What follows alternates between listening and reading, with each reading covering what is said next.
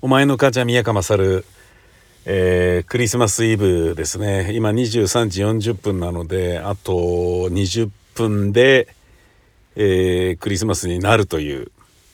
えー、なのに私は今ようやく仕事が終わって車で自宅に戻ったところです。えー、自宅というか駐車場ですけどね。車の中で駐車場でブツブツ喋ってるのも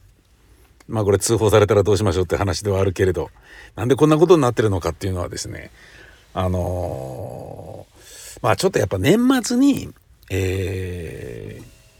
ー、かけてあの忙しくなるのが分かっていたにもかかわらず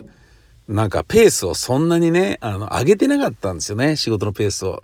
つまりちょっと溜まっちゃったっていうお仕事がいっぱいあってですね。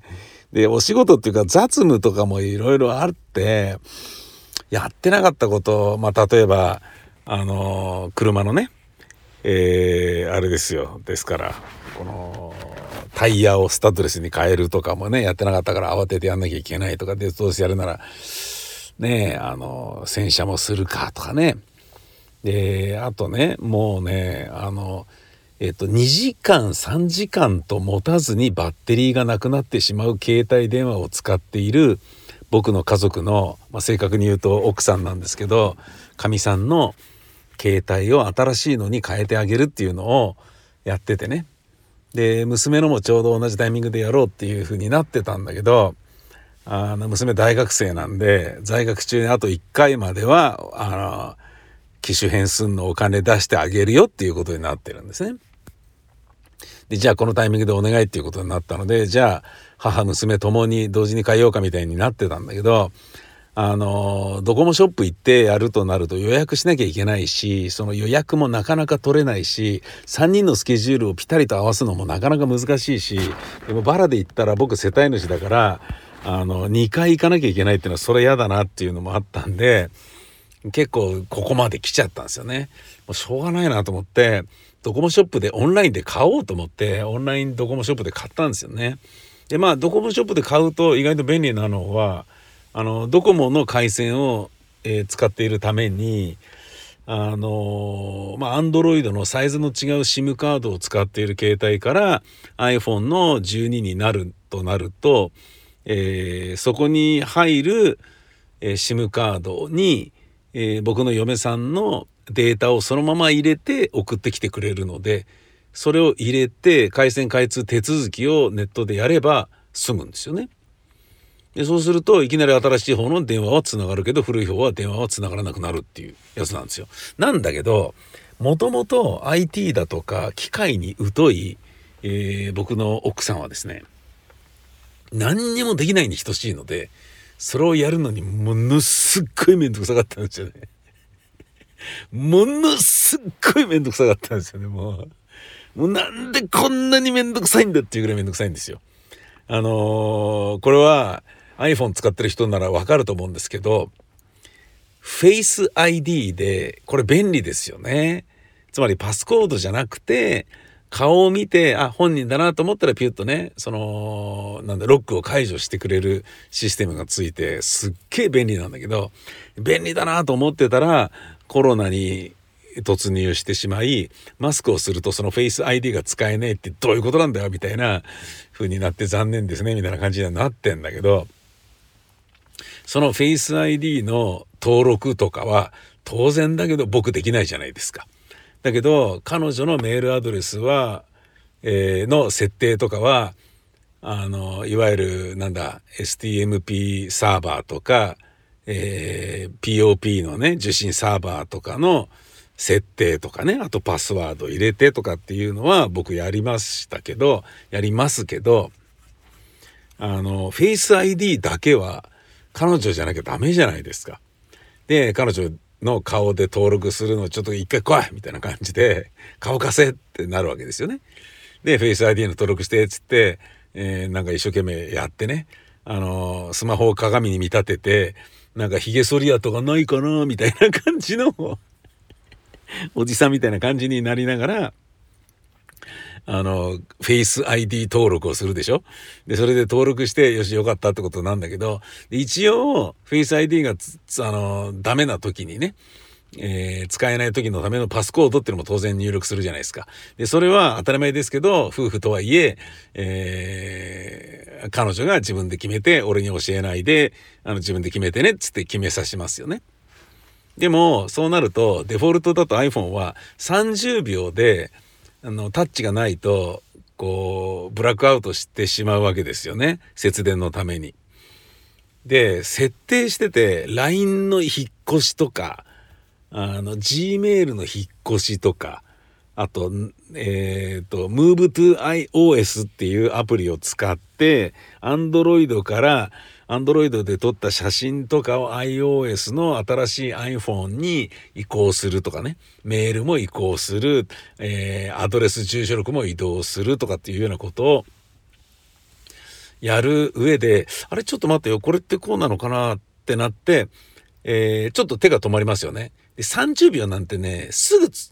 経っちゃうんですよね。あ、あっつってなると。で、僕の嫁さんは別のところでなんか別のことをやってるわけですよ。洗い物したりとかね。風呂、えー、沸かすとかっていう時に、ちょっと母ちゃん来いちょっと乾かしてつってなるわけですよ。で、呼んで、顔でフェイス ID で、本当に顔貸してっていう感じなんですよね。これを何度も何度もやってんのが、もう、もうしんどくてしょう、めんどくさくてしょうがない。あのー、なんかね、もう、もう、もう、もう、もうっていう そういう感じですよ。ええー、あのー、大変だな、これな。うん。で、まあ、女房のが無事一応買うことができたからすげえ時間はかかりましたけどね。じゃあ娘のも買おうってことになって、娘の iPhone を先ほどオーダーして、オーダーするにあたって、なんかいろいろあるわけですよ。あの、フィルターがね、学生だから大学生だから年齢当然向こうも分かってますよね。で、あの、なんだ、ロング学割が適用されますよとかっていうのがあって、なるほど、いいじゃないかって。で、フィルター、D フィルターなんとかどうしますかとかっていうのがあって、うん、まあじゃあ1入れとくか、みたいなね。なるんだけど、で、詳しく様子を見ると、未成年の19歳未満であれば入れることをスタおお勧めしますみたいな。あ、じゃあ、そう、18歳以下であればお勧めしますみたいになってんだけど、待ってよと、もう20歳だからこれいらねえんじゃないかと思って、前にね、そのフィルタリングを解除するのにすっげえ時間かかって2年かかったっていうことがあったので、これやめとくかと思ってやめることにしたりね、してね、さっきね、買うときに。で、一回フィルター貼りで買おうと思ったんだけど、やっぱやめといた方がいいか、つって、やめるって手続きすると、もう一回ゼロからやり直さなきゃいけなくなるから、クレジットカードの入力とかも一生懸命やったのをもう一回やり直すことになるんだけど、いやでもなくていいよなって進めるよね。いや、まあなくていいんじゃないか、このフィルターはって思うんだけど、なくていいと思っているということは、わかりますよね。あの、親が公に娘にエロサイト見てもいいよと言ってるに等しいわけじゃないですか。ネットで、ネットで、えー、なんだ、パパ活してもいいよって、まあそこまでは言ってないですけど、なんかこう、いわ、いわくありげなね、だから自殺願望の人が集まるサイトとかにも行ってもいいよというようなことを、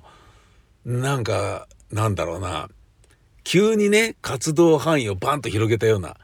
教習所からいきなり路上で自由に運転していいですよって言われたような、そんなオープンフリーのは、オープンワールドにいきなり放りだ投げられた、あの、RPG 初心者みたいな感じになってるんじゃないかなと。で、そこがちょっとね、自分の中でね、いやまあもうしょうがないよなと。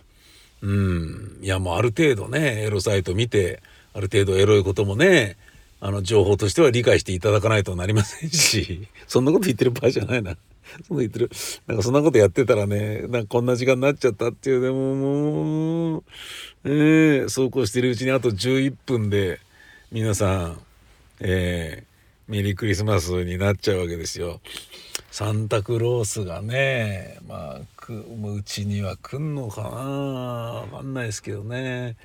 あの、正直なこと言うとですね、僕、つい先ほどまで大塚のスタジオで仕事してたんですけど、親が住んでいる吉祥寺のマンションに行って、ね、サンタクロースよろしく勝手に鍵開けて枕元にあの90過ぎの親父と80過ぎのおふくろにプレゼントを置いて、えー、来るっていうことをやろうかなと思ったんですよね。で朝起きて「え何これ？プレゼントがある」っつって。ねえ。だサンタさんが来たのか？ね、これすごいいいじゃないですか。俺ら子供の時にねサンタクロースがねうちには来てくれないから親がやってくれていたなんていうのを知らずに喜んでたわけじゃないですか。逆のことができるってね、いいんじゃないかと思ったんですけど、それをですね、先ほどあの、嫁さんに言ったらですね、えー、だって明日どこどこにね、萌え園っていうなんかね、あの、なんかデイサービスみたいなところの人が来て連れてかれちゃうから、気づかないで出かけちゃうんじゃないの？かなんか言われて。なんだよ、てめえ、そのスマホ俺が設定してやったのに、そのノリの悪いその感じみたいな。いや、確かに言われてみたらそうかなと思って、なんだこれはみたいな。でね、変なものが枕元に置いてあったんですとかって言って、爆発物かもしれませんとかって言って、あの、110番されたら、俺たまったもんじゃないので、息子さんが持ってきてくれたおもちゃみたいですよみたいな感じになっちゃうと、すいませんでした、すいませんでしたみたいに、俺がなっちゃうからね、それやめとくかと思って、うん、なんかね、あの、親父はね、えー、一緒に住んでた時はね、床の間にね、木刀を置いてたんですよね。ね、暴漢が来たらこれで太刀打ちするのだとか言ってね、えー、銃剣道何段、剣道何段、柔道2段とかそんな感じの親父ですから、もうそういう感じになったわけですよ。ということはですよ、僕間違ってこっそり入ってって、枕元に何かを置こうとして、親父に気配を感じられたら、あの、あるかどうかわからない木刀がどっから出てきてバシッと俺はやられる可能性もなきにしもあらずだから、そんな、おもちゃ届けに行って、木刀で引っ叩かれるサンタクロースってちょっとかわいそうじゃないですか。それでちょっとやめて、あの、帰ってきたっていう感じなんですよね。えー、まあ、いよいよあと8分で、えー、メリークリスマスっていう感じでございます。皆さん素敵なクリスマスを。僕はちょっとくたびれたので寝まーす。ルルルルー。